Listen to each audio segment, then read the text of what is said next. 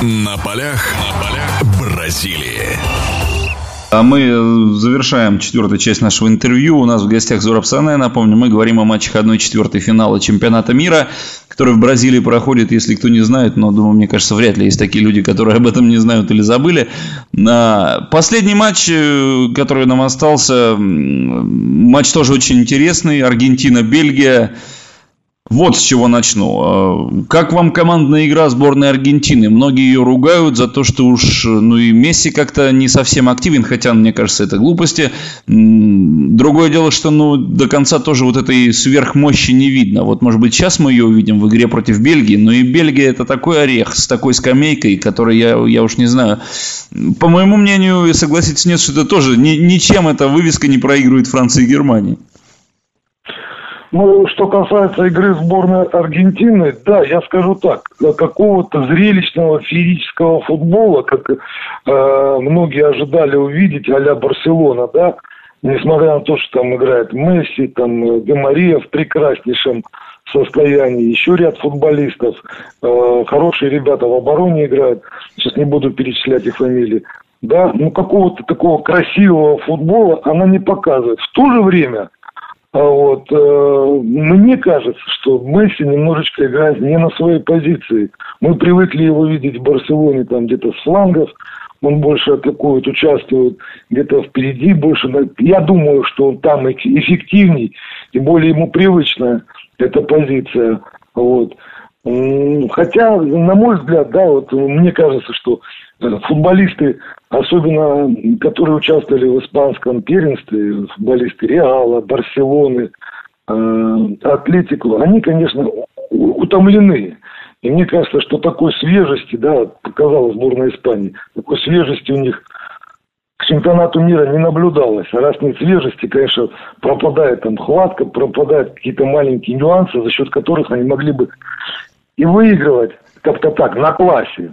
Вот. Ну и что касается еще аргентинцев, да, мне кажется, э, существует какой-то там переизбыток вот именно этих мегазвезд, и немножко а, показалось, что они э, как-то не, не сыграны, э, на мой взгляд, не сыграны.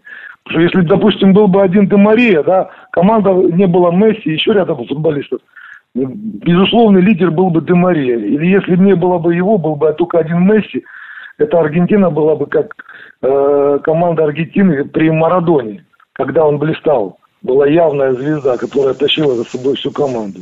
Поэтому здесь, и, на мой взгляд, вот э, немножко вот как просчеты тренера, может быть, позволю себе такое выражение, вот, что он не может как-то игроков расставить на нужные позиции.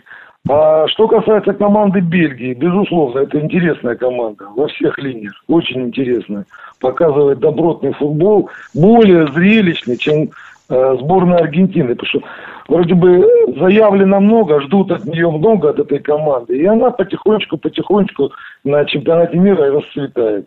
Вот. Ну, что будет в этой паре, Поставлю также 50 на 50, хотя сборная Бельгии мне как бы импонирует больше. Вспоминая, просто сейчас, э, услышав этот прекрасный пример ваш относительно сборной Аргентины, это вспоминается сравнение несколько из другой плоскости, из плоскости, из плоскости хоккейной, когда на чемпионат мира в Санкт-Петербурге в 99 году съехали все наши именитые инхеловцы, еще Павел Бура там играл, и все, и в итоге даже мы из группы выйти тогда не смогли. Но здесь ситуация немного другая, здесь действительно футбол. Э, в завершении последний вопрос, который задам. Э, ваш, э, так скажем, простой прогноз, назовите одно имя. Как вы считаете, э, кто более достоин из того, что вы сейчас видели, быть чемпионом мира? На мой взгляд, сборная Германии. Хорошо. Это был Зураб Санай. У нас в гостях э, мы говорили о чемпионате мира. Мундиаль продолжается. Мы продолжаем за ним следить. Зураб, я вас благодарю. Спасибо, что нашли время. Э, желаю вам и всем нашим слушателям и всем поклонникам футбола наслаждаться этим футбольным карнавалом. Спасибо, всего Спасибо доброго. Спасибо большое. Всего доброго. Радио спортивной аналитики «Марафон». Знать все о спорте – наша профессия.